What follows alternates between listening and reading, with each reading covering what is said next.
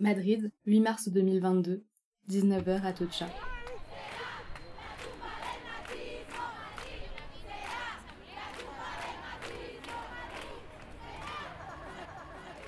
Malgré un climat glacial, une guerre aux portes de l'Europe et une division interne au sein du féminisme espagnol, on était nombreuses et nombreux à manifester.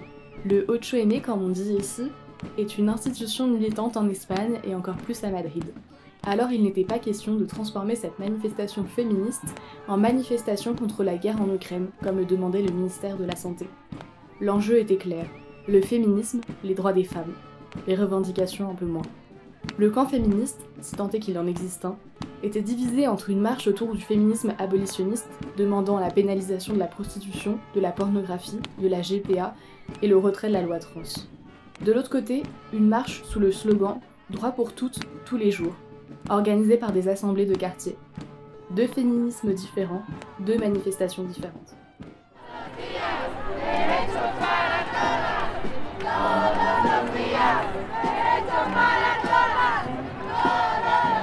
À Atocha à 19h, on voyait déjà une marée humaine de personnes, une marée humaine de tous les âges, de tous les genres.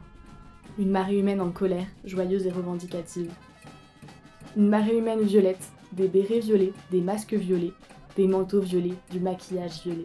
La couleur de la lutte féministe, de l'égalité, de la colère militante du 8 mars.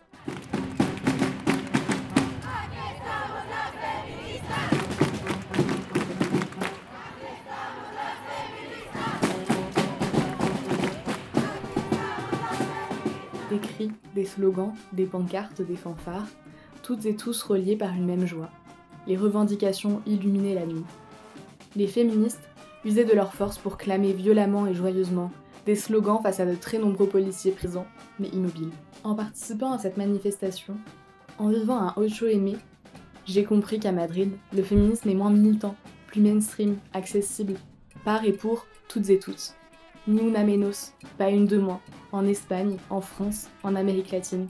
Pas une de moins touchée par le patriarcat dans le monde.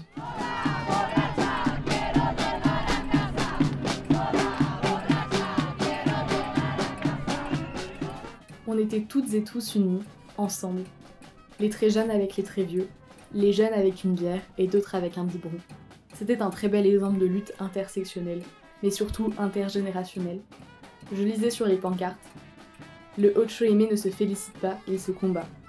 Liberté, égalité, amitié. Je suis féministe pour moi et pour mes camarades. Non à la guerre entre les peuples et les sexes. L'amour comme forme de résistance. Et ça faisait du bien, dans un contexte qui nous fracture.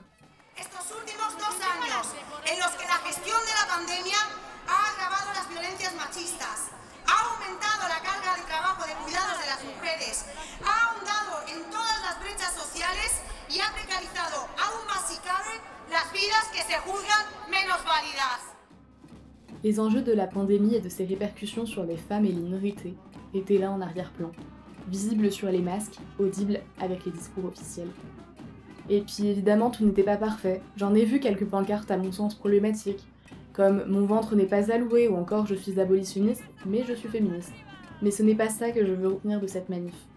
Je dis ciao au patriarcat, à toutes celles et à tous ceux qui nous empêchent d'accéder à une égalité qu'on finira par avoir.